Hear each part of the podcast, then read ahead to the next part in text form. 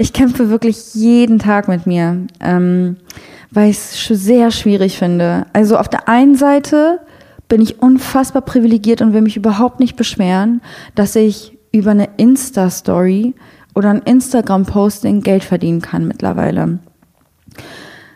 Ähm, das sei mal dahingestellt. Aber ähm, ich persönlich habe gar nicht so den Drang nach Öffentlichkeit, Aufmerksamkeit, ehrlich gesagt gar nicht.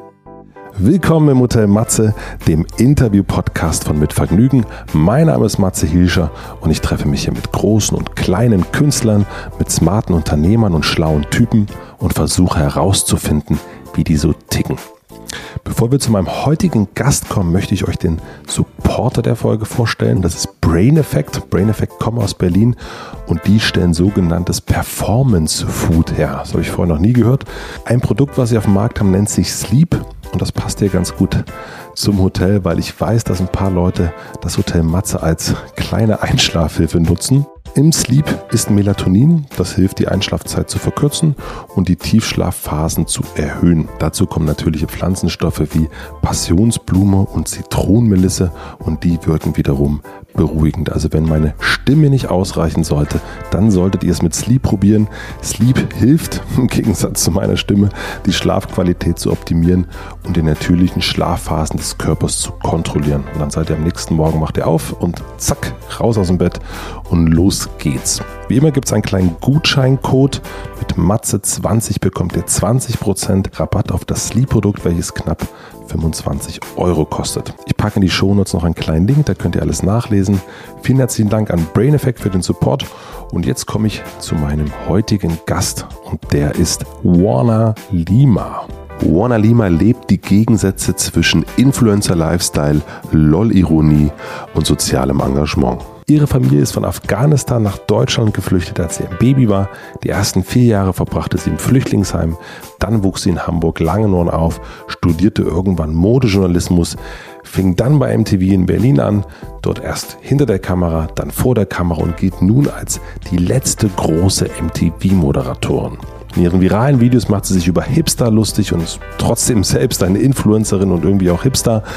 Das Zeitmagazin hob sie aufs Cover als Vorzeige-Berlinerin, aber eigentlich will sie ja zurück nach Hamburg. Sie legt in Berliner Clubs auf, sitzt bei Markus Lanz. Auf Instagram gibt sie Schminktipps und macht sich direkt wieder lustig darüber. Und immer wenn sie kann, dann engagiert sie sich im eigenen Verein Visions for Children für Bildung von benachteiligten Kindern in Kriegsgebieten. Ja, das ist ziemlich viel. Im Interview erzählt Wanna, wie schwer es ihr manchmal fällt, den Fokus zu finden und sich nicht in den ganzen Projekten und in der digitalen Welt zu verlieren. Wir reden über geheime Zukunftspläne, wir reden über einen strukturierten Morgen, über ähm, wir reden über Spiritualität, wir reden über Kokosnussöl und über den Rausch der Gegensätze. Das Gespräch war lustig, es war ernst, es war tiefgründig, es war abgehoben, spirituell, es war ein bisschen spinnernd, es war irgendwie war das alles so zusammen und ich habe sehr, sehr, sehr viel Spaß gehabt und ich bin gespannt, wie ihr das Ganze findet. Schreibt mir gerne, kommentiert, bewertet, aber vor allen Dingen hört erstmal das Interview mit Warner Lima. Juana, ich freue mich, dass du da bist. Das hat, das war ganz unkompliziert mit uns. Voll unkompliziert, hat nur eineinhalb Jahre gedauert, 100 Millionen Facebook-Nachrichten. Ey, sorry. Ich hatte wirklich großen Bock, aber ich bin einfach, ich sage auch immer allen, am besten immer direkt per Mail, weil dann antworte ich in der Regel schneller, also im Schnitt eher nach einer Woche. äh, sorry, wirklich. Hast du schon mal so ein, so ein Inbox, äh, es gibt ja irgendwie, irgendjemand habe ich es mal gelesen, so ein Inbox- Bankrott oder sowas hat er das ich, genannt. Ich fühle das voll. Also ich, ich hasse, ich bin so ein, ich bin von Natur aus kein äh, Orga-Planer-Typ. Ich bin eher so impulsiv, chaotisch, obwohl ich bin gar nicht so chaotisch. Jetzt würde man denken, ich bin, aber tendenziell so E-Mails beantworten. Oh nee, ey, wirklich, das ist, das ist ich würde mich so freuen, wenn jemand mir das Ganze abnimmt. Aber noch schlimmer ist Finanzbuchhaltung. Ja. Das ist das Aller, Allerschlimmste. Das ist jeden Monat muss ich es jetzt machen. Das ist zumindest besser als Quartals. Das bedeutet aber, du verdienst auch ganz gut. ja, so. ja, es, äh, äh, komischerweise, ja, äh, man verdient ganz gut, aber irgendwie bleibt nicht so viel hängen. Und ähm, ich frage mich, wirklich, was ich mache mit dem Geld oder beziehungsweise warum das Finanzamt mir so viel abzieht. Es ist so, so schlimm. Ich habe so oft schon überlegt, Steuern zu hinterziehen, weil es sich gar nicht lohnt. Könnten Sie mir bitte diese ganze Gage einfach in Bar geben und in sehr kleinen Schein? Ich hätte mein, ich hatte mal ein Interview mit einer Prostituierten und, und das war ganz schön. Ich, ich musste letztes Jahr so viel Steuern nachzahlen, ich habe so viel gebumst. Das fand ich so gut.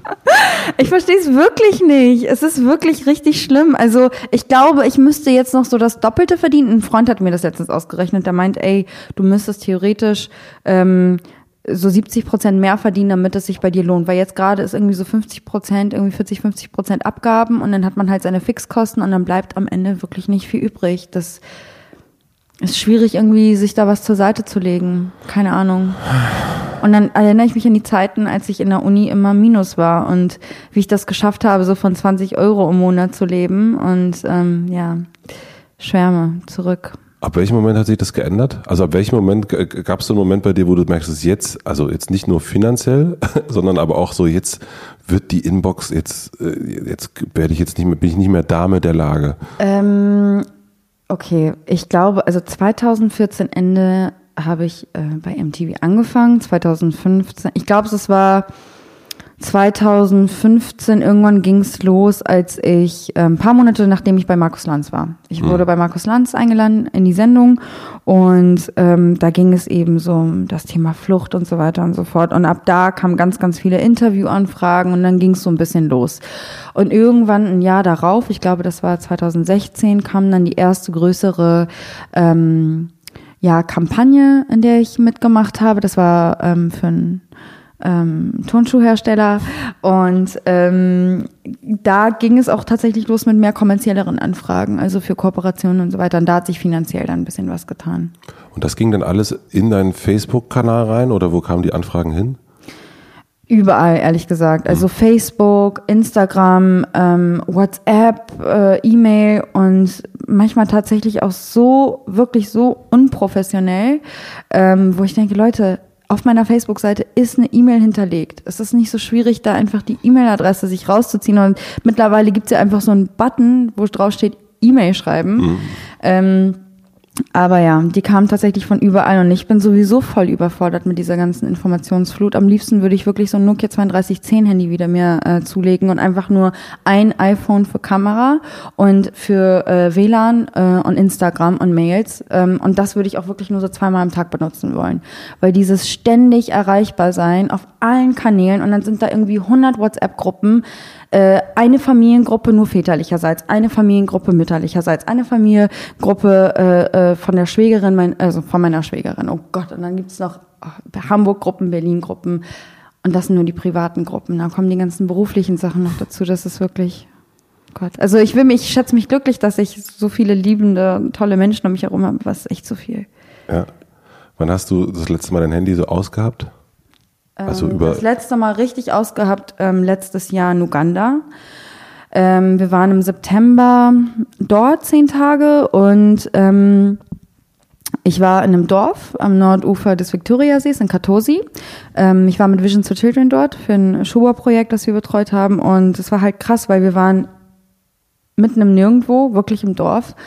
Da gab es nichts, gar nichts. Ähm, und äh, da hatte ich auch keinen Empfang tatsächlich und deswegen konnte ich und musste ich abschalten. Das war so gut. Ja. hat an gar nichts gefehlt, wirklich. Das war so, oh mein Gott, ich habe mich so richtig entlastet gefühlt, so richtig frei plötzlich, weil ich wusste, Anrufe gehen zwar durch, aber es wird eh keiner anrufen. Und es hat aber tatsächlich dann jemand angerufen, aber es war dann, also beruflich. Ähm, aber so dieses nicht auf Instagram sein, nicht sich diesen ganzen Müll den ganzen Tag reinziehen, das, das passiert ja auch so automatisch und unterbewusst.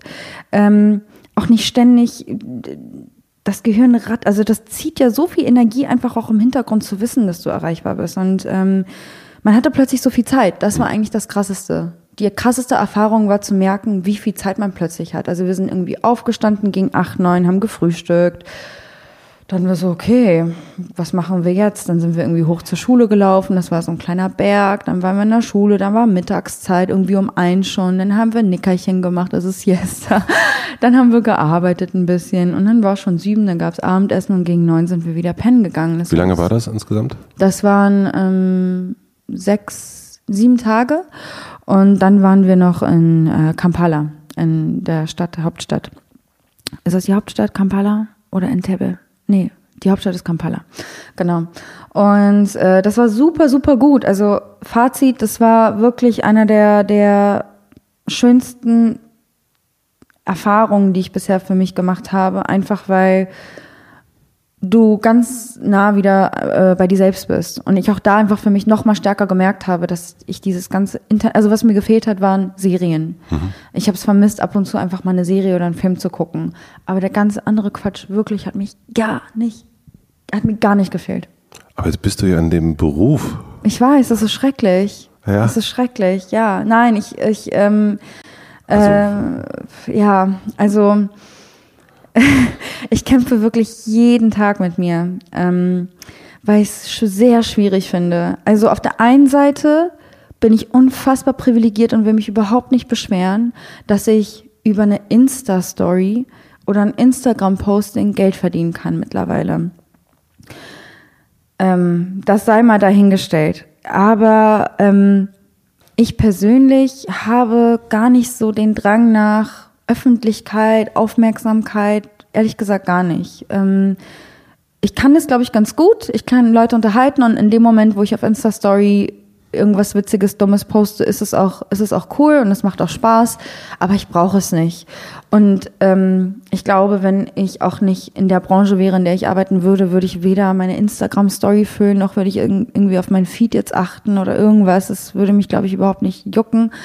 Aber ich finde es wirklich super schwierig, weil ähm, wenn ich, wenn ich es schaffen würde, nur einmal am Tag online zu sein, also wenn ich mir wirklich sage, ey, ich gehe jeden Abend so 20 Uhr für eine halbe Stunde, eine Stunde online, dann wäre alles super. Aber es ist so unkontrolliert und es ist eher dieser unkontrollierte Konsum, das ist es eher. Das ist halt ständig, wie eine Sucht. Du wachst morgens auf, du musst dir sagen, okay, ich darf jetzt nicht aufs Handy gucken. Ich habe mir mittlerweile einen Wecker zugelegt, einen richtigen, mhm. ähm, damit ich morgens nicht mehr mit meinem Handywecker aufwache und irgendwie aufs Handy gucke. Ähm, und deswegen, ich finde es irgendwie, ich finde es wirklich schwierig, weil es so viel Energie raubt und ähm, genau dieses Thema Zeit du nutzt den Tag einfach nicht mehr richtig. Und das ist so Klischee, wir haben das jetzt so oft gehört, aber du bist in der Bahn oder du bist irgendwie unterwegs mit Leuten und du guckst dir gar nicht mehr deine Umwelt an. Du bist auch gar nicht mehr so richtig bei dir. Also du, die ganze Zeit, die du hättest, um was Sinnvolles für dich selbst zu tun, bist du irgendwie am Handy und, und guckst irgendwelche Sachen an. Bei mir ist es ja auch noch, ich muss ja irgendwo ja auch beruflich gucken, was macht die Konkurrenz? Mhm. Was machen die anderen? Was geht gerade? Was ist cool? Was ist nicht cool? Ähm, ja, also ich finde es schwierig, ich finde es wirklich schwierig und ich würde mir wünschen, dass ich das schaffe, das viel, viel kontrollierter zu konsumieren. Ist das, ich meine, du bist ja auch viel mit anderen, äh, ich, ich mach's mal allgemein, Influencer, Internetmenschen, mhm. Instagrammern, ähm, Opfern. Opfer, Opfers unterwegs. Ist das so ein, so ein Gespräch, wenn ihr dann in, in Paris seid, äh, auf der Modewoche äh, äh, Woche und äh, dann mit äh, dem Blogger, Bazar, Mädels und so weiter und so fort. Ist das dann so ein Gespräch, was ihr auch führt, wo ihr merkt, also ist das so eine, merkst du das für dich oder stellst du auch fest, dass die anderen eigentlich auch damit strugglen? Mhm. Oh, ähm, Gute Frage. Ich glaube, es ist ähm, zweigeteilt. Ich habe Freunde, die das Ganze überhaupt nicht feiern und auch nicht cool finden. Ähm, ich habe einen guten Designerfreund, der das richtig, richtig verabscheut eigentlich dieses ganze Instagram-Gedöns und der auch am liebsten darauf verzichten würde. Und dann kenne ich natürlich Leute, denen das total viel Spaß macht. Und ich bin ja auch nicht so, dass ich das verteufle oder dass, dass ich, dass ich mich quäle, aber ich finde es, wie gesagt, ähm, und äh, um auf deine Frage zu antworten, in den Gesprächen mh, mm, eher weniger, ehrlich gesagt. Ich glaube, die Leute, die wirklich aktiv auf Instagram sind, also viele von denen genießen das auch. Ich glaube, denen macht das auch wirklich Spaß und ähm, also mir macht es auch Spaß, aber ich glaube, denen macht das viel, viel mehr Spaß. Ähm, und ich finde, äh, auch hier so der Rahmen, also wenn wenn wenn es im Rahmen ist, ist es cool, aber es ist irgendwie, es nimmt irgendwie Überhand und dann ist es irgendwie Und warum, also das Entschuldigung, dass ich da so ja. nachbohre, aber ja. warum fällt dir das also so schwer? das, also jetzt zu sagen, komm, äh, also du bist ja schon, also wir sind ja jetzt relativ schnell reingekommen, das heißt, das ja. ist auch, äh, scheint auch etwas zu sein, was dich richtig annervt. Und ähm, warum gelingt es dir nicht? Was glaubst du, dass du am Wochenende nicht sagen kannst, so jetzt, Leute, äh, Warner ist mal, äh, ist mal abgetaucht? Also ich glaube, der allergrößte, und das, das, das ähm, ist mir jetzt schon ein bisschen länger bewusst, aber das allergrößte Hindernis oder Problem ist derzeit, dass mir so ein Alltags, also so ein Alltag fehlt. Mhm. Ich vermisse in eine Redaktion zu gehen, Büroalltag zu haben, zu wissen, ich bin jeden Tag von 9 bis 18, 19, 20 Uhr im Büro, mache meine Mittagspause dann und dann, gehe dienstags in die Gym, mache samstags meine Einkäufe. Das habe ich nicht und ähm, dadurch äh, passieren ganz viele Dinge. Man hat unregelmäßige äh, Arbeitszeiten, man geht mal früher, mal später ins Bett, man kann nicht mehr so richtig seine Freizeit planen, seine Urlaube planen, man kann seine Mahlzeiten eigentlich auch gar nicht mehr planen. Damit fängt schon an, da das, das raubt mir voll viel Energie, ehrlich gesagt. Also auf der einen Seite ist es cool, dass du frei bist, auf der anderen Seite ist es so, also da bin ich gerade dabei, mir einfach zu sagen, okay, ich brauche wirklich, ich muss das etablieren, fixen Büroalltag und ähm, dann wirklich vielleicht alle zwei Wochen nur mal irgendwie auf einen Termin irgendwo hin, keine Ahnung. Also es ist so lustig. Mehr Routine hätte ich gerne. Und ich glaube, wenn du Routine hast, dann fällt dir das mit dem Instagram auch ein bisschen einfacher. So ist es eher, ich habe das Gefühl, ich renne nur herum. Ich renne nur herum und dann ist es so von allem zu viel. Ich pendle sowieso schon irgendwie so gefühlt zwischen Hamburg und Berlin die ganze Zeit. Und es sind so, es ist so, es gibt so ganz viele Unruhepole gerade. Und dieses ähm, Instagram Social Media Ding so viel Spaß es in dem Moment macht, genauso viel Energie raubt es auch und ähm, ich brauche einfach gerade viel viel mehr Ruhe in meinem Leben und viel mehr Struktur, damit das auch äh, mehr genossen werden kann. Ich finde es so lustig, weil es so eine, äh, ich glaube immer so eine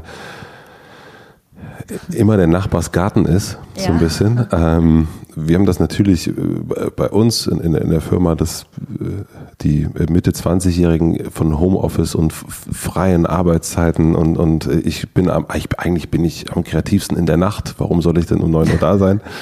Und ähm, und äh, wir und andererseits sozusagen du, jemand, der dann total frei ist, ich kenne das auch von Freunden, die total frei sind, die dann sagen, ey boah, ich wünsche mir so sehr genau das, ich will eigentlich mal wieder ins Büro, ich will mal wieder äh, eine feste Struktur haben, weil das Gefühl, dass man gar nicht selber bestimmt, was man tut, sondern eigentlich bestimmt der Kalender oder, oder die Anfragen bestimmen, was man tut, ja. dass das eben äh, genauso schwierig ist. Und ich glaube, das ist die größte Herausforderung aktuell, eine Balance zu finden. Also für wahrscheinlich eher eine Generation wie deine, du bist 27, zu sagen, okay, einerseits habe ich das, andererseits habe ich das und für Menschen, die Arbeit geben, genau das zu definieren, zu sagen, guck mal, okay, du hast hier eine feste Struktur, aber du kannst auch mal ausbrechen und kannst auch mal rausgehen und was anderes machen. Äh, aber ich glaube, dieses permanente eingesperrt sein geht nicht und das ja, permanente genau. Freie geht auch nicht. Ich, das, das ist ja genau das Ding, als ich ähm, damals dann bei MTV die Freiheit bekommen habe, selber zu entscheiden, wie ich äh, ins Büro komme und wie nicht. War erstmal geil, oder? Das war, das war so, okay, geil, ich kann länger schlafen, geil. Und dann so irgendwann, okay, fuck, das backfired irgendwie. Ähm, aber ja, na klar, also wie gesagt, ich glaube, es ist sowas ist gemacht für Leute, die total selbstdiszipliniert sind. Und ich bin wirklich, ich war immer schon so ein Mensch, minimaler Aufwand, maximaler Ertrag. Ich bin irgendwie immer so durchs Leben gekommen. Ich habe, ich war faul in der Schule, aber habe gute Noten gehabt, ich war faul im Studium, habe gute Noten gehabt und irgendwie bin ich nie damit auf die Schnauze gefallen. Und ich glaube, das ist so ein. Also bist du verwöhnt? Vom, mhm. Also bist du so ein Glücks, ja. Glückskind?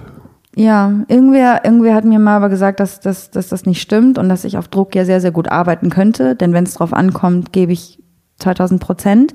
Das stimmt.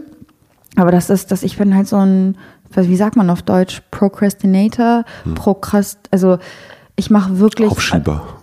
Das ist so schlimm und ich habe ein so gutes Essay darüber zu dem Thema, aber das ist noch wieder ein anderes Thema. Aber was ich auch noch sagen wollte, auch gerade zu Instagram und zu Social Media, ist es einfach so, auch dieses Gefühl, du bist ja auch ähm, abhängig irgendwie davon, wie die Leute dich finden und wie die Marken dich finden und dass auch dich auch alle cool finden. Dann hast du deinen eigenen Anspruch und zwischendurch ist mir das so scheißegal und ich Instagramme oder snappe irgendwie mich total versifft und hässlich und laber irgendeinen Müll und manchmal snappe ich auch eine Woche gar nichts oder Instagram ich einfach eine Woche gar nichts und es ist so auch schwierig, da die Balance zu finden zwischen, ja, wie bleibt man relevant und wie bleibt man ähm, im Gespräch, aber schafft es trotzdem, sich so ein bisschen auch davon zu lösen und sich auch mal zu sagen, ey, ist doch auch egal irgendwie.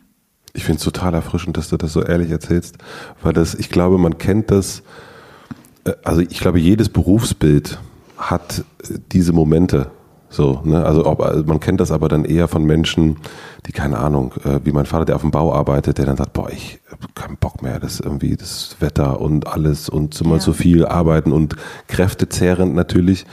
Und das ist auch in dieser neuen Berufs, neuen Berufsfeldern, die es jetzt gibt, dass es da genauso die gleichen Erscheinungen gibt, dass man rauskommt. Früher kam man aus dem Stollen raus und war fix und alle und heute kommt man aus dem Internet raus und ist auch völlig fertig, halt im Kopf fertig und weiß nicht genau, was man, kann nicht schlafen, weil man, keine Ahnung, die ganze Zeit zu viele Sachen reingegangen sind. Ja. Und ich glaube, das ging, jetzt vergleichen wir mal die Instagrammer mit den Minenarbeitern, vielleicht zum ersten Mal in der Geschichte. ähm, das ist wahrscheinlich nichts anderes, aber das, dass sich Geschichte immer wiederholt. Das ist total abgefahren, finde ich. Es ist, aber guck mal, und das ist, falls jetzt ein paar Follower von mir zuhören, äh, weil ich habe ganz viele süße, jüngere Follower auch, die mich dann immer fragen, ey, wie ist es? Und das ist doch cool. Und nein, es sind nicht nur die Follower, es ist sogar das eigene Umfeld aus Hamburg, das einfach überhaupt nichts mit dem Thema Instagram zu tun hat und auch gar keinen Plan davon hat, das dann denkt so, okay, ja, Wanna macht irgendwie ein Foto von sich, wie sie ein Outfit trägt oder das oder das kann ja nicht aber was ich eigentlich nur sagen will, ist auch, dass auch so ein Job, so privilegiert man auch ist und so cool das auch nach außen wirkt, natürlich, wie mit allem anderen auch, seine Schattenseiten hat und auch richtig anstrengend sein kann. Und unter Umständen, ich will das nicht vergleichen und es ist vielleicht nicht schwierig, schlimmer, aber ich glaube, dass so ein körperlicher Job, du bist dann halt, du hast dann körperlich was gemacht und hoffentlich hast du keine gesundheitlichen Probleme irgendwie langfristig dadurch, aber du kannst dich dann auch hinlegen und sagen, okay, ich habe jetzt Feierabend. Aber dieses Instagram-Ding, das raubt, wie gesagt, im Hintergrund so viel Energie. Einfach so, also gehirnmäßig, gehirntechnisch geht da doch, stirbt da, glaube ich, so viel ab, wirklich. Und ich bin da froh, dass wir noch reden können. Ja, voll. Und weißt du, was ich jetzt wieder merke? Mir fehlt mir fehlt gerade total viel kreativ gerade zu sein. Ich bin gerade so viel mit Kooperationen und Anfragen beschäftigt. Ähm, mir fehlt es gerade wieder richtig zu schaffen. Mhm.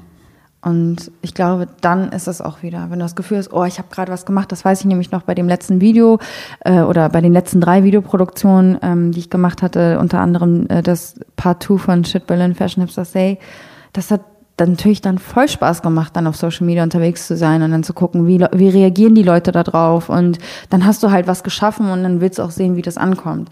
Das ist wieder was anderes, ja. Das ist dann geil. Wie entscheidest du, also wonach gehst du, was du machst? Also wir haben uns gerade, als bevor das Mikro an war, darüber unterhalten, du hast gestern Abend aufgelegt. Ähm, zum siebten Mal jetzt und machst das jetzt und, äh, und hast da irgendwie Spaß dran. Ähm, warum fängst du sowas an wie DJing zum Beispiel? Also nach dem, was wir jetzt schon hatten, merkt man ja, oh, die junge Frau, die hat was zu tun. Ja. Ähm, warum machst du denn sowas? Also warum sagst du dann, ah, ich lege jetzt auf? Also mit dem Auflegen war es tatsächlich so, dass ähm, ich sowieso schon seit klein auf extrem Musik äh, affin, ja, affin bin. Also ich habe immer schon gesungen, geschrieben und getanzt und irgendwann habe ich angefangen. Geschrieben auch eigene Lieder? Ja, ja. Ich hatte in der ersten, zweiten Klasse, glaube ich, mein allererstes Lied über einen Engel auf einem Kreuzfahrtschiff. Ein und Engel, einen Drachen, ja. Ein Engel auf einem Kreuzfahrtschiff. Ja, keine Ahnung. Das? Nee, das will ich nicht singen. Aber du weißt es noch? sogar noch singen, ja. Nein. Oh Gott, nein, nein, nein, das kann ich nicht, aber ich hatte auch ein Lied über Drachen. dann musst du den Text zitieren. Also, ich hatte mal ein Lied über Drachen, ähm, das ging so, oh Gott, nein, das kann ich nicht singen, aber es, der Text ging, Drachen fliegen immer weiter, Drachen fliegen immer fort und was ist, wenn sie an einem Ast feststecken, dann we weht sie der Wind wieder fort. Genau. Und ähm, genau, dann habe ich irgendwann angefangen. Warte, was war das? Also, also Drachen, was war das andere? Der andere war über. Engel, genau, aber dann habe ich irgendwann natürlich angefangen mit englischen Songs, weil dann kam Alicia Keys. Of course. Genau, fünfte Klasse Alicia Keys und ich so, okay, krass, ich hole mir jetzt auch ein Keyboard und ähm, ich werde jetzt auch am Piano und dann habe ich äh, Musik ähm, angefangen zu äh, auf Englisch zu schreiben und mir einfach Songs auszudenken. Oh Gott, da die kann ich sogar auch noch alle singen, aber das singe ich auch jetzt nicht. Nein. Aber da, das, die handelten auch unter anderem von ähm, neidisch sein auf Schulkameradinnen. Weil die so eingebildet sind und denken, dass sie so toll sind, aber man ist ja selber viel cooler und man wird das allen bald beweisen. ähm, sowas. Und genau, dann habe ich irgendwann mit 15 mir Fruity Loops FL Studio ähm, runtergeladen, habe dann irgendwie Beats gebaut und so. Und keine Ahnung, also die, dies, dieser Musikbezug war immer schon da. Und ähm, äh, eine Freundin von mir, May Beats, die hatte irgendwann mal die Idee dann gehabt, ey, lass doch mal auflegen. Ich so, ja, aber ich habe gerade eh schon so viel zu tun. Und dann das verwässert sich so, ich muss mich jetzt mal auf eine Sache konzentrieren. Sie so, ja, lass doch einmal machen und das bringt voll Spaß. Und dann irgendwie ist es dann, ähm, äh, kam es dann zu unserem allerersten DJ-Gig auch. Äh, und das hat dann irgendwie so viel Spaß gemacht. Und dann kam auch direkt schon Musikotür auf mich zu. Und dann war es so, mm, okay, gut, mache ich. Und ich würde wirklich sagen, nein, ich würde nicht sagen, es ist so. Musik ist meine allergrößte Leidenschaft und war es immer schon. Und deswegen ist DJing für mich viel natürlicher als irgendwas anderes. Ich bin kein guter DJ, um Gottes Willen. Ich bin ein absoluter Anfänger und verkacke noch so gut wie jeden zweiten Übergang. Ähm, Buchen Sie jetzt. Wie bitte? Buchen Sie jetzt. Buchen Sie jetzt. Aber ich habe ein eine tolle Präsenz. Ja, äh, äh, äh, tolle Präsenz und sehr, sehr guten Musikgeschmack und ähm, sowieso, ja, aber ähm, genau das mit der Technik, das lerne ich ja jetzt noch. Deswegen, also DJing ist viel, viel natürlicher als für mich, aber ähm, wie wähle ich meine Aufträge oder äh, wie wähle ich die Kooperation oder die Dinge, die ich mache, aus? Ja. Also für mich ist eigentlich, ist, ist, ich muss ein gutes Gefühl dabei haben. Spielt Geld eine Rolle? Mm, ja, na klar, auch Geld spielt eine Rolle, wobei ich viel pro bono mache. Also ich habe äh, zum einen die ehrenamtliche Arbeit für Visions for Children oder auch ähm, ich bin Störungsmelder für Gesichtszeigen e.V. Mhm.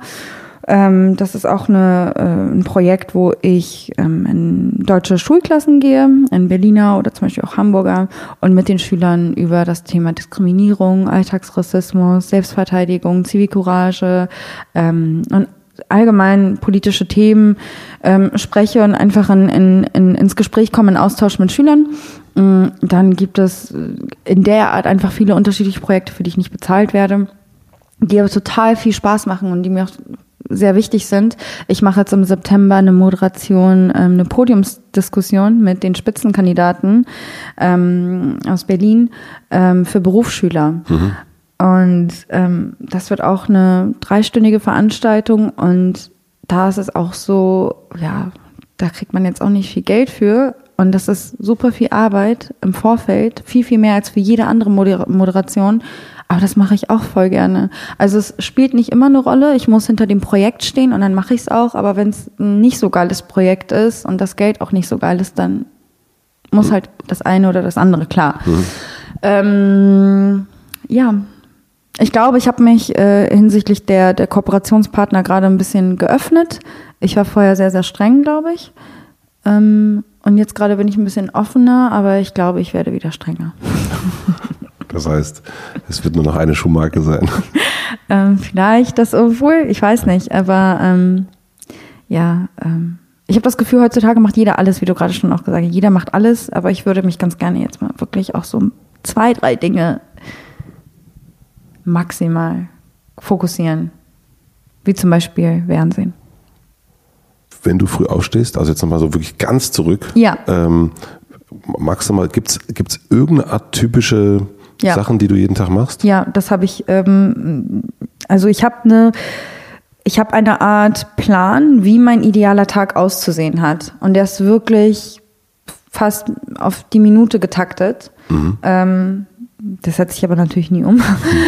aber der ideale Tag sieht so aus, dass ich irgendwann so gegen halb acht, acht wach werde. Und äh, das Erste, was ich mache, es gibt wirklich eine Abfolge. Ich stehe auf, mache meinen Wecker aus, das Handy ist in einem anderen Zimmer. Ich mache mein Fenster auf, lüfte und äh, mache das Bett, setze mich auf das Bett und lese erstmal ein Kapitel in meinem Buch.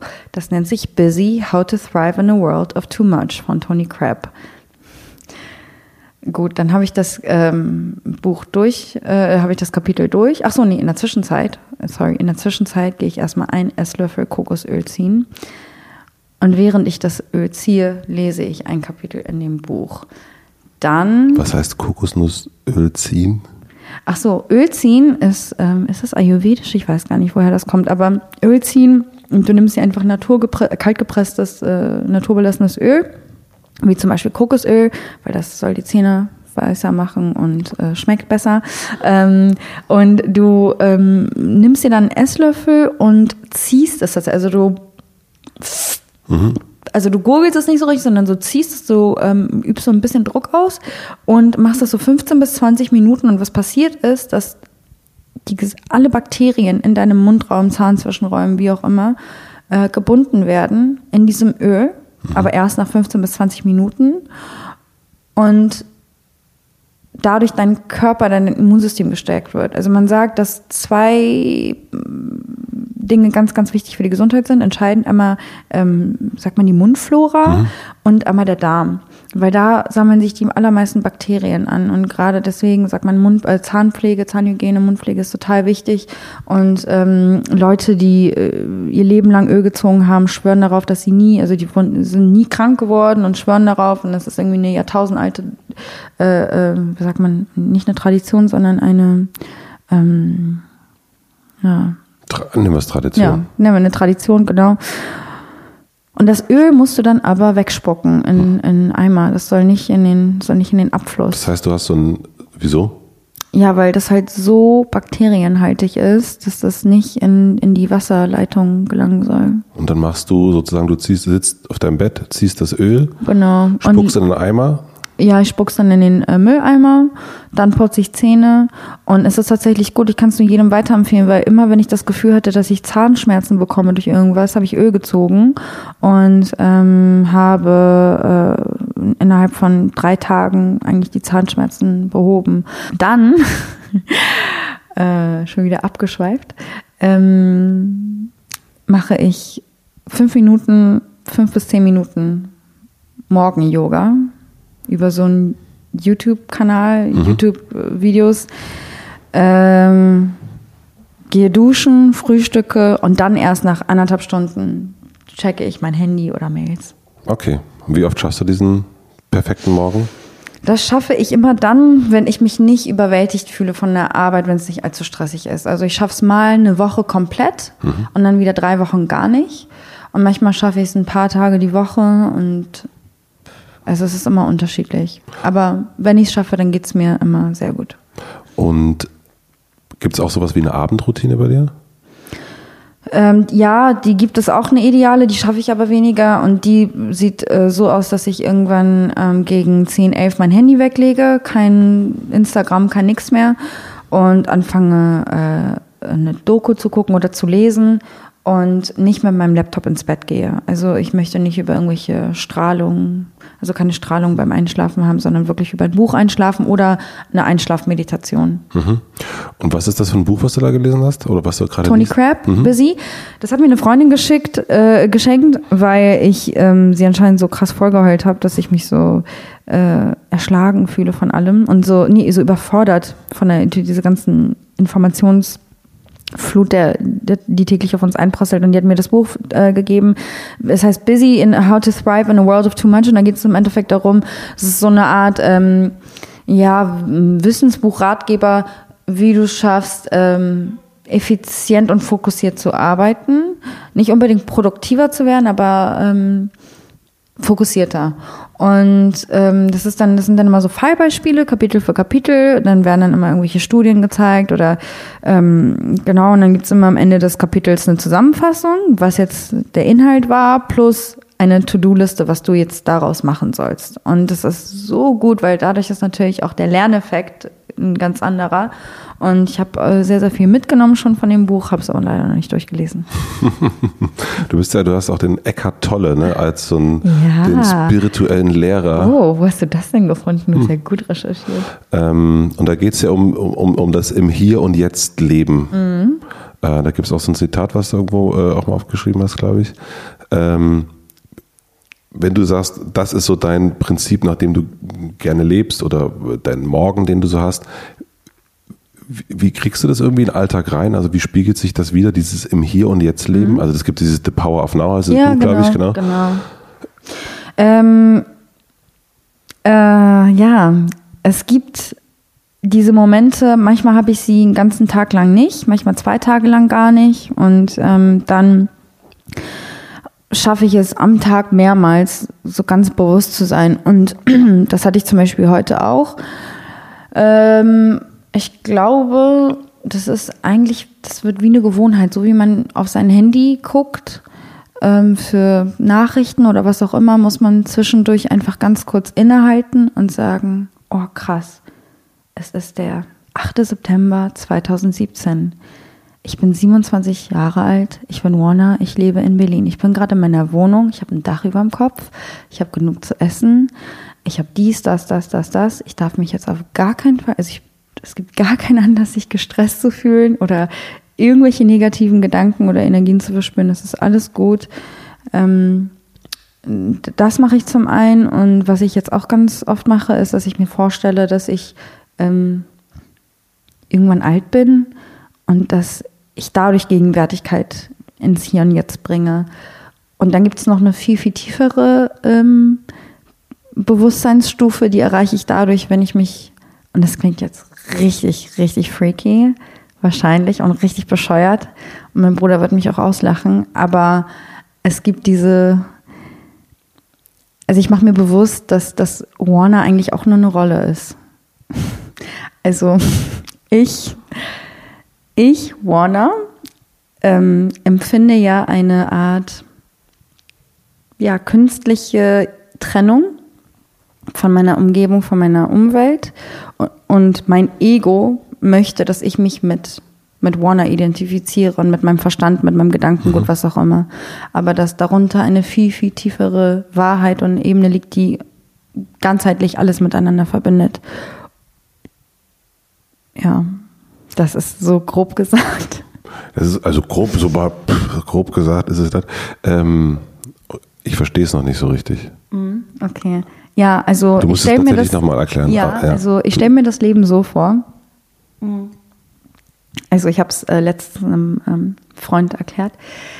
Ähm, stell dir vor, das ganze Universum. Also wenn du wenn du jetzt äh, reinzoomst auf unsere Nervensysteme, und dann komplett rauszoomst auf die Struktur des Universums, dann kannst du erkennen, dass so wie es im Nervensystem aufgebaut ist, also die ganzen Nervenstränge, eigentlich aussehen wie die, wie das Universum, auch äh, die Galaxien und so weiter und so fort. Genau. Mhm.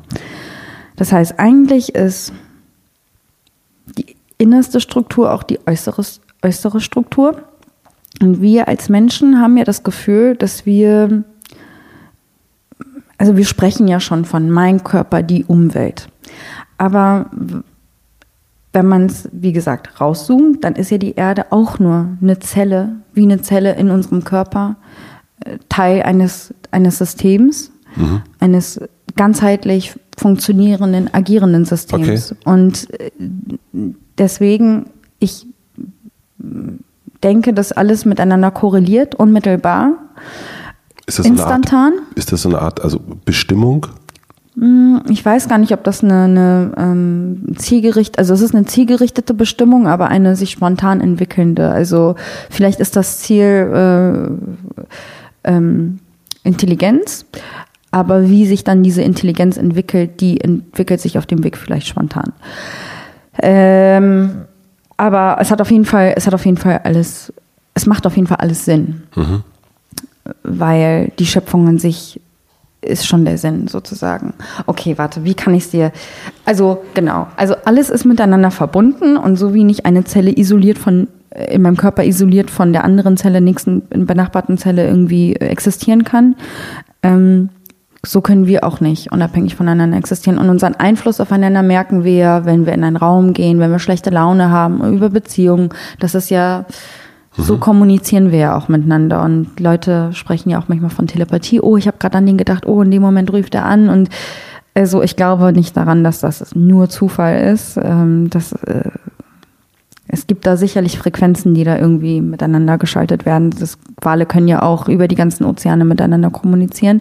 Und wenn ich mir das jetzt äh, nochmal ganz grob äh, oder beziehungsweise einfacher gesagt, das Leben ist dieser Raum hier und äh, in diesem Raum ist Luft. Und es gibt ganz viele unterschiedliche Luftballons und jeder Luftballon repräsentiert eine Lebensform, vielleicht ein Atom oder ein Mensch, eine Pflanze, eine Erde.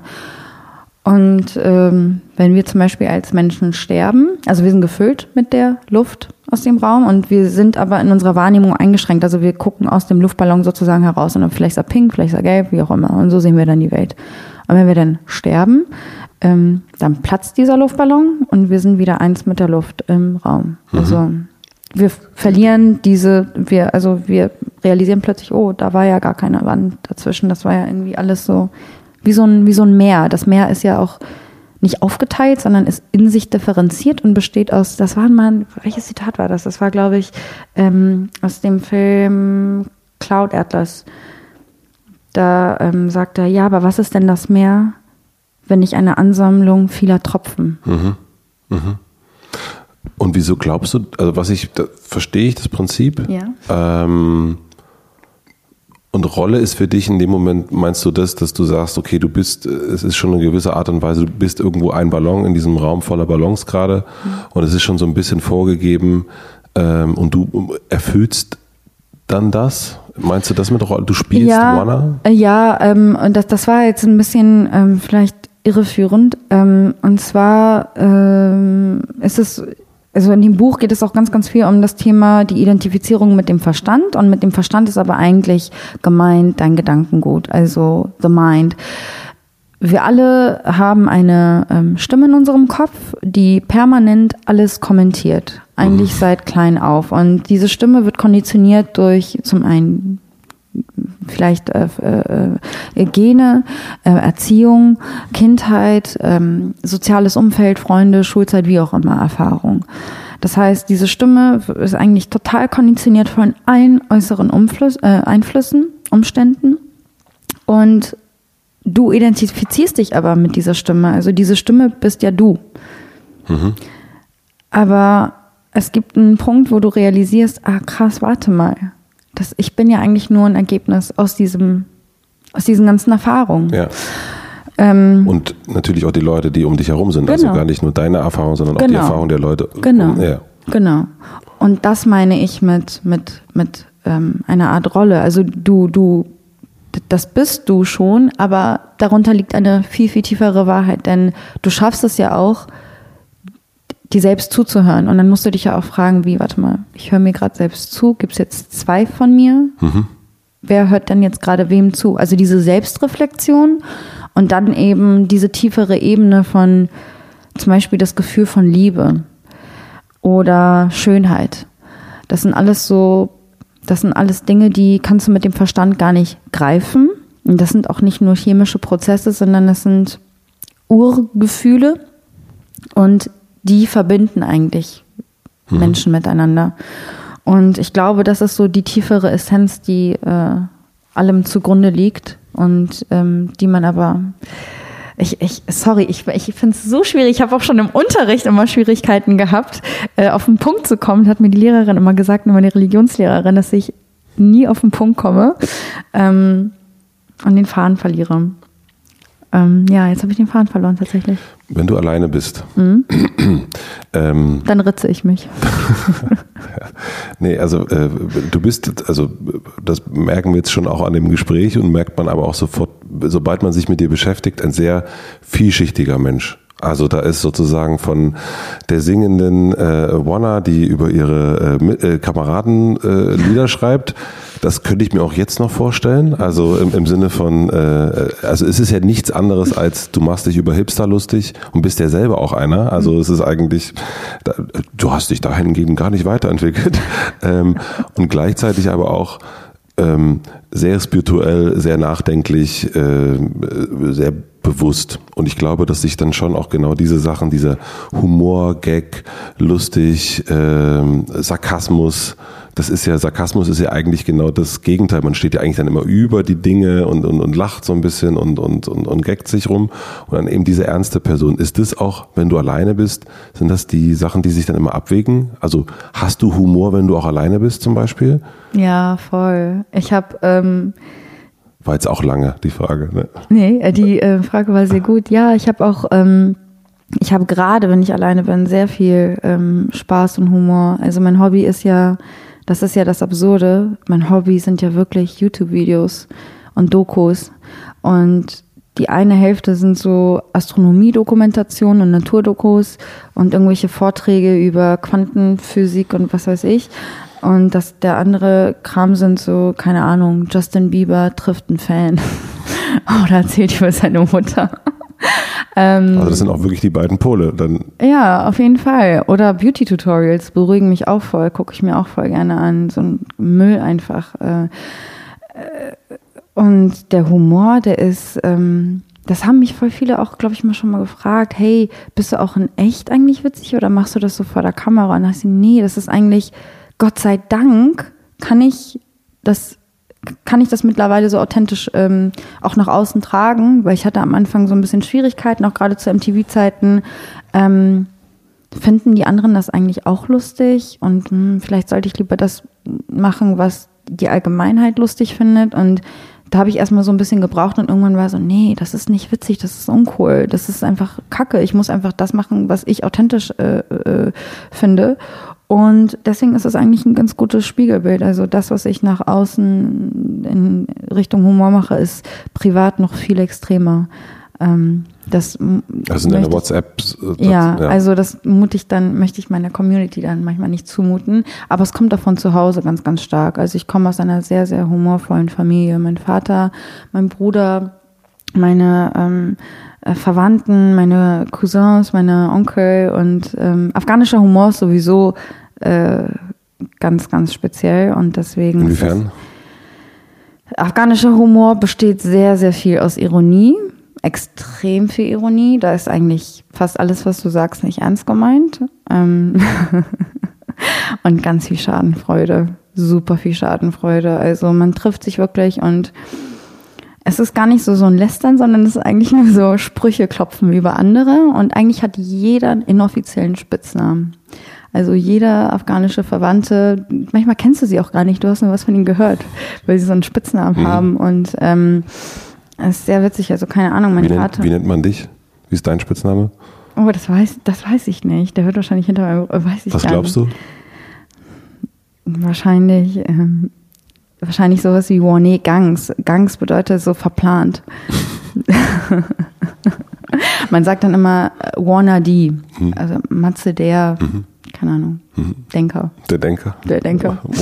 Warner D verplante. Warner D verplante und es gibt dann jemanden, der heißt Punkt, Punkt, Punkt, der Bodybuilder.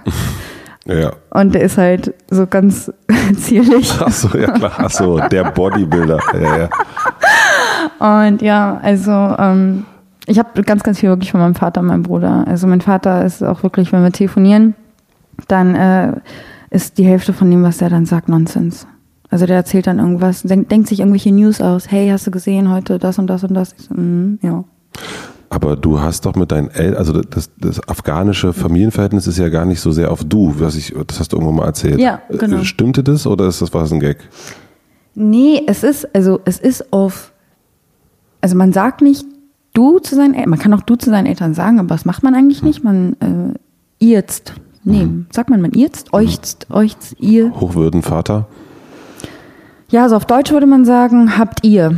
So, und nicht haben sie. Das sie ist ja das, die Höflichkeitsform. Und so redest du auch mit deinem Vater. Das heißt, selbst Genau. wenn ein Gag äh, Feuerwerk am Start ist, ist es immer, oh, das, das habt ihr aber lustig erzählt. Genau, Ja. genau. Aber das, das, das, das, So das klingt, das, das klingt auf Deutsch so hoch, aber es ist dann für mich natürlich ganz natürlich. Und ich, äh, Ja klar, logisch. Also ist ja nicht. Genau, also ich kann genauso, und also ich habe ein sehr gutes Verhältnis zu meinen Eltern und ich kann äh, Gott sei Dank sehr, sehr viel äh, Witze und äh, es ist ganz entspannt, das Verhältnis, wirklich ganz, ganz entspannt und ähm, ähm, dadurch ist natürlich eine Respektebene wird geschaffen durch die Sprache, klar.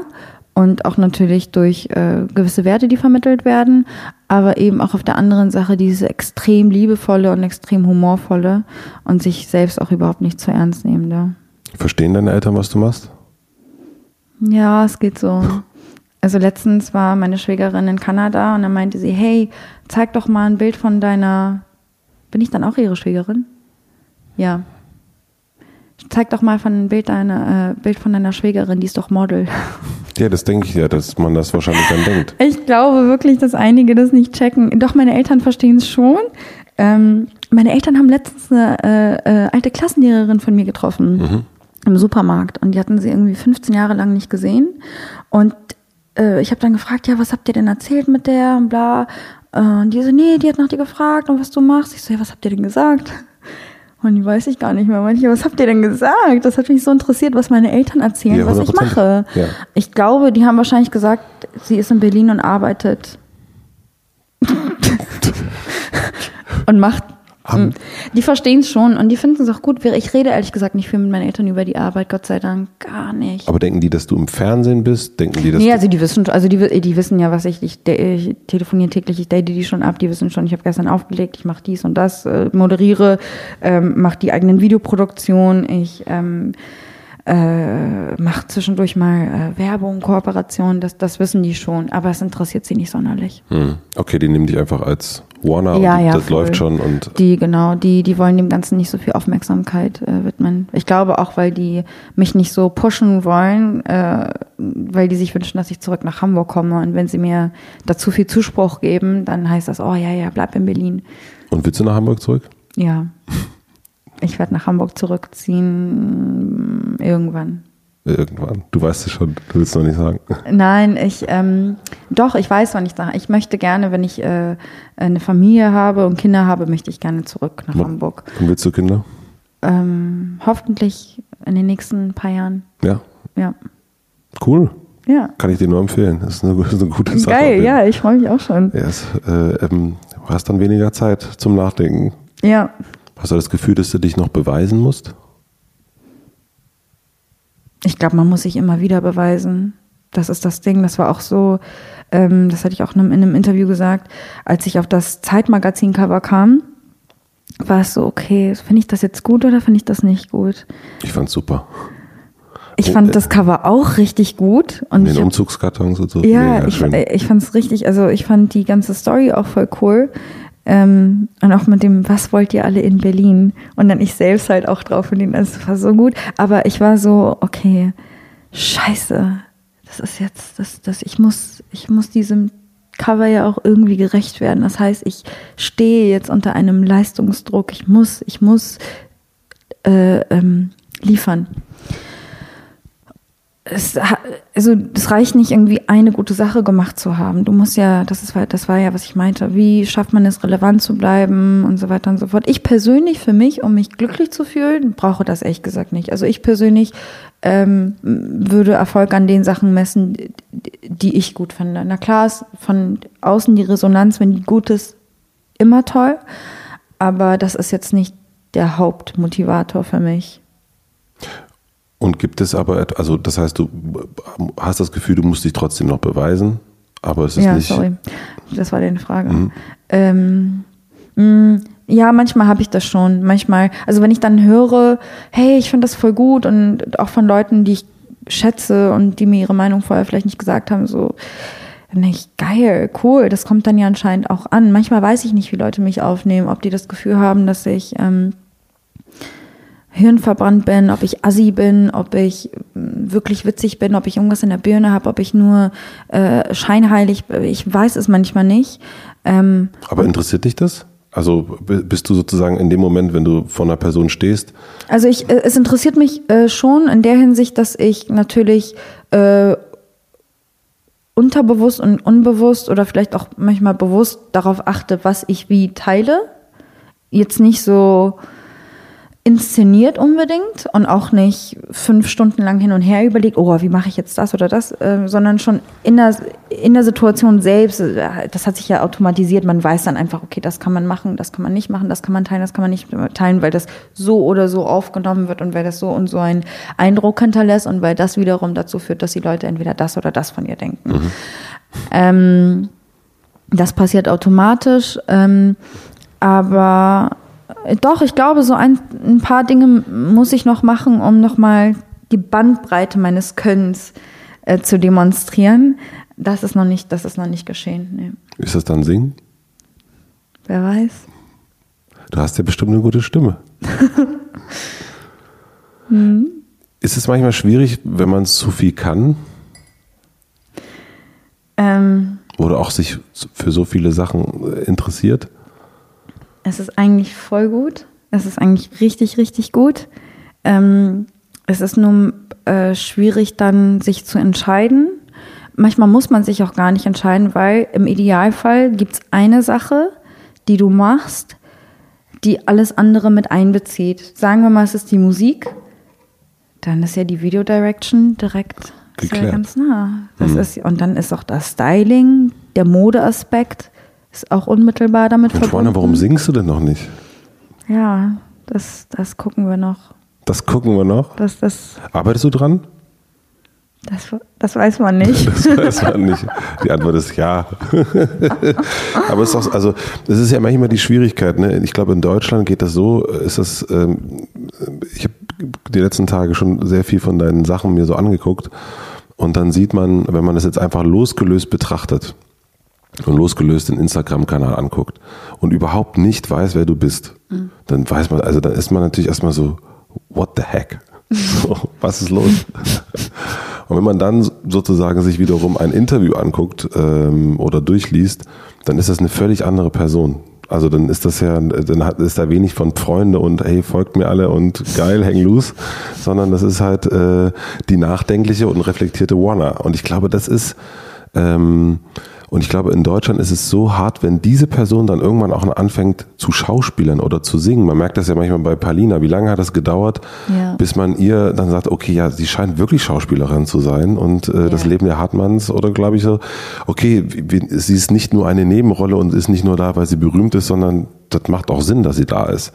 Äh, das hat, weiß ich nicht, wie viele Jahre das gedauert hat. Das ist, äh, finde ich schon ich glaube, das geht in Amerika wahrscheinlich, ist es ein bisschen einfacher, dass ja. Leute viel machen können. Bei dir dann, dann designt sie eine Tasche. So. Ja. Und das ist, glaube ich, so ein, äh, in dem, in dem, wo ich so, wow, die macht wirklich, du machst wahnsinnig viel, so, äh, ja. bei den Sachen. Deswegen, äh, ist, bin ich sehr gespannt, wenn du wirklich sagst, du singst, wie das dann auch wahrgenommen wird. Also, oder du rappst oder, oder, und es ist nicht nur sozusagen. Das so ist gerade mein, mein, mein äh, äh, Ziel, das Ganze anonymisiert zu machen, total zerstört. äh, nein, ich ähm, darüber mache ich mir gar keine Gedanken, muss ich sagen. Ich war auch schon nach der Uni, waren alle so, ey, was machst du jetzt? Und hast du schon was, Juana, du hast hier noch gar nichts und was ist dein Plan? Ich so, ey, entspannt euch mal bitte alle. Ich werde schon, ich werde schon irgendwas machen und ich heiß auf meinen Lebenslauf, ob da jetzt irgendwie ein Jahr eine Lücke ist. Da wird schon keine Lücke sein. Im Zweifel denke ich mir was aus. Da wird keine Lücke sein. Ich mache ja irgendwas. Aber ich mache mir wirklich gar keine Sorgen. Und ich mache mir auch keine Sorgen darüber, wie irgendwas aufgenommen wird. Wenn ich 1000 Prozent dahinter stehe und ich, wenn ich davon überzeugt bin, dass es gut ist, dann bin ich mir sicher, dass das langfristig auf jeden Fall sehr gut aufgenommen wird. Aber ja. Schade, dass man dein Gesicht jetzt nicht gesehen hat.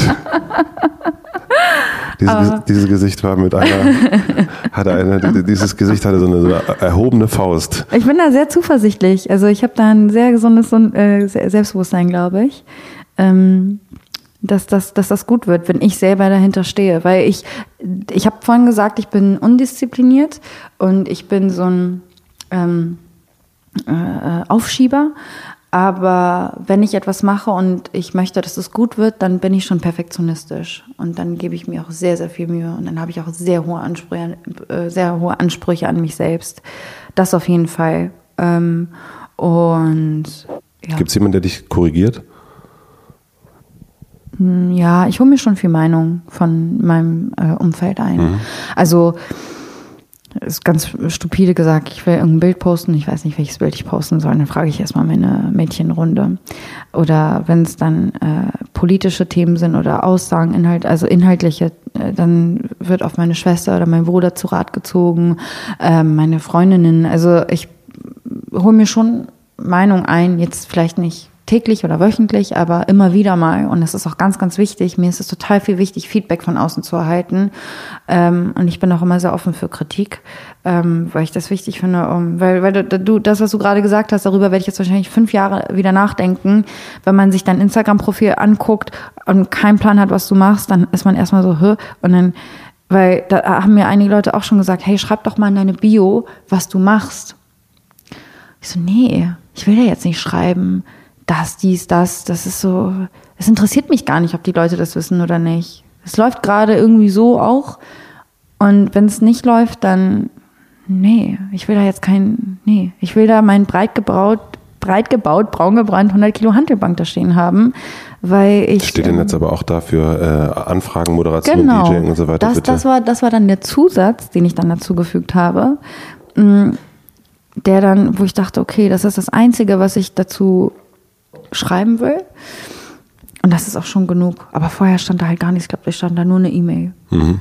So. Und ähm, oh, ich kann, ich finde gerade nicht die Worte dafür, aber es ist so viel zu gezwungen. Mhm. Will ich gar nicht. Finde ich voll unnötig. Ich, vielleicht erwarte ich auch von den Leuten, und das ist auch das Gute, äh, an, an, an meinen Supportern, Followern, wie auch immer, die begreifen mich voll. Das ist, du weißt gar nicht, wie. Ich habe mich jetzt gerade so lange über dieses ganze Social Media Ding aufgeregt, aber du weißt gar nicht, wie viel einem das gibt, wenn du Follower hast, die dich checken. Mhm. Und ab einem gewissen Punkt habe ich so ein Feedback bekommen von den Leuten, wo ich gedacht habe, ey geil, das kommt einfach an und die checken mich als Person und ich krieg so tolle Nachrichten, die mir wirklich so viel geben und mir so viel bedeuten ähm, und mir auch irgendwie zeigen, dass das, dass das Sinn macht, was ich mache und dass es ankommt und dass es Leute inspiriert, so blöd das jetzt auch klingen mag, aber dass tatsächlich da Leute sitzen und sagen, ey, krass, Vorbild für mich oder das oder das, wie auch immer. Aber das gibt einem wirklich super viel und ich erwarte dann noch irgendwo wahrscheinlich von, von den Leuten, dass sie sich ein bisschen näher mit der Person auseinandersetzen. Genauso wie ich es erwarte, in einem Interview gut vorbereitet zu sein und mich nicht zu fragen, hey, sag mal, du bist damals geflüchtet mit deiner Familie, äh, wie war das und wann war das? Und das hat man jetzt fünf Millionen Mal in den Interviews gelesen, also ich möchte vielleicht gar nicht in eine Schublade gesteckt werden und wer nichts mit mir anfangen kann, der soll auch gar nichts, also der hat dann Pech, also ist mir dann egal. Mhm. Äh, ich habe noch drei Fragen. Ja. Was lernst du gerade, was du noch nicht so gut kannst? Ähm, mich an meine Pläne zu halten und mich an meine ähm, ich habe langfristige Ziele und alles, was ich mittelfristig oder kurzfristig hierfür machen müsste, schiebe ich ganz gerne auf. Und das, daran arbeite ich. Also, dass ich meinen Alltag ein bisschen besser, also diese Struktur, die ich mir vornehme, durchzuziehen, auch durchziehe. Hm. Ähm, zum Beispiel. Ähm, oder auch ähm, in, in Auseinandersetzungen oder auch in Diskussionen äh, nicht hitzig zu werden, die Ruhe zu bewahren und nicht das Gefühl zu haben, sich immer, immer recht zu haben. Also ich bin, ich komme aus so einer richtig sturen Familie, also alles nur Sturköpfe und krasse, also Diskussionskultur des Grauens einfach. Ähm, und da muss immer jeder am Ende aus der Diskussion Recht behalten. Und das muss ich lernen, dass es auch okay ist, wenn der andere nicht von meiner Meinung überzeugt ist. Bist du so ein, äh, so ein, so ein WhatsApp-Streiter? Mm, geht so. Geht so, es geht. Ähm, eher, also ich werde eher über Äh, One-on-one, genau, werde ich eher sehr schnell hitzig. Ich weiß auch gar nicht, es sind so, so richtig blöde Themen auch, aber manchmal gehen mir Sachen so nah und dann werde ich richtig temperamentvoll. Ja, ich, ja. Und ich, du? find- Nee, ich, ich glaube, dass gar nicht so schlecht ist. Ich glaube, dass das, äh, ich habe da, wir haben da auch neulich hier so drüber gesprochen. Man wird so, ähm, man wird ja so weich in allen Sachen. Man wird ja so verständnisvoll für alles. Man, man, äh, und man wird eben so, man, man wird immer unhitziger. So, eigentlich in allen Sachen, weil man eben alles versteht. Man kann alles sich, man kann sich in alle immer besser in Menschen reinversetzen. So gefühlt zumindest. Und manchmal so sich auch mal sagen, boah, das ist jetzt aber scheiße von dir. Und, äh, oder, oder das und das ist scheiße. Oder man, man nicht, äh, wir merken das ja gerade mit der, äh, ganz aktuell mit der Politik. So, da hängen überall Plakate und es ist einem irgendwie egal. So, es ist irgendwie so, ja, dann wählt man halt, keine Ahnung, den, der jetzt am schönsten ist, oder grün ist, der hört sich ja ganz gut an, ja, aber, aber irgendwie ist es mir auch wurscht. Und sich dann irgendwie auch zu, also Position zu beziehen und zu sagen, so, nee, das ist jetzt aber scheiße, dass mir das so egal ist. Und, äh, oder der, das geht mir auf den Keks, dass der äh, Typ da auf dem Plakat aussieht, als würde er ein Parfüm bewerben. Voll. Ähm, und dass das so ein bisschen, man wird so vorsichtig. Ich finde es natürlich auch schön, dass man Respekt voneinander hat, aber ich glaube, manchmal muss man auch auf den Tisch hauen und auch sagen, wir sind natürlich beim Mitvergnügen immer sehr ähm, bemüht, irgendwie die schönen Dinge herauszuheben und so weiter und so fort und die guten Sachen zu empfehlen. Aber wir haben neulich zum Beispiel einen Artikel gehabt mit den die elf unfreundlichsten Läden der Stadt. Und das hat so einen Spaß gemacht. Das hat uns, das war so eine Freude, einfach mal zu sagen, so, Alter, du bist Geil. so unfreundlich und es geht mir auf den Keks. So. Und, äh, und das hat natürlich wahnsinnig viele, äh, äh, auch bei den Leuten dann, auch die Kommentare werden auch gleich anders und plötzlich wird es so hitzig. So, ne? Und wir hatten letzte Woche einen Artikel, den haben wir auch gesagt, wir machen den jetzt einfach. Und das, da waren wir auch sehr unterschiedliche Meinungen hier in der äh, Redaktion. Da haben wir gesagt, elf Dinge, die man machen kann, wenn ein Atomkrieg kommt. Und, und, äh, und ja, das, äh, und das war natürlich so bei den Lesern auch ging, ging so mittelmäßig gut. Ich find's voll gut. Das ist die, oh Gott, das ist, glaube ich, der spannendste Artikel nach langer Zeit, den ich jetzt bald lesen werde. Das ist, das ist ein, das sind so Szenarien, die ich mir immer überlege mit meinen Freunden und dann sagen, ey, was würdest du machen, wenn das, das, das, so immer Apokalypse sich vorstellen, Apokalypsen-Szenarien und ähm, dann überlegen, was würde man machen. Ja, das war dann bei uns Korean Barbecue und so, aber Ach so, okay. ja, das war doch gut. Kann, ja, ja, aber Nee, ich bin da absolut deiner Meinung. Klar, natürlich muss man Position beziehen und das stimmt auch total. Das Problem ist nur, ähm, äh, aus einer ähm, aus einem negativen Empfinden oder einer Ablehnungshaltung oder Abneigungshaltung heraus sollte man sich selbst nicht äh, mit dieser negativen Energie vergiften. Also man sollte es Unbedingt. umwandeln in konstruktive, positive Energie und die Kraft dazu nehmen, das als Antrieb zu nehmen. Das auf jeden Fall. Ähm, das muss ich lernen, weil ich ähm, das macht mir richtig, das tut mir voll weh. Ich krieg dann Bauchschmerzen. So sehr äh, belastet mich das dann. Das darf halt nicht sein. Also Ja. ich sollte schon versuchen, meine Argumente irgendwie äh, ähm, formulieren äh, zu können. Habe hab ich gerade einen Satz gesagt, einen richtigen deutschen Satz? die zweite Frage von den dreien. Äh, was möchtest du gewesen sein?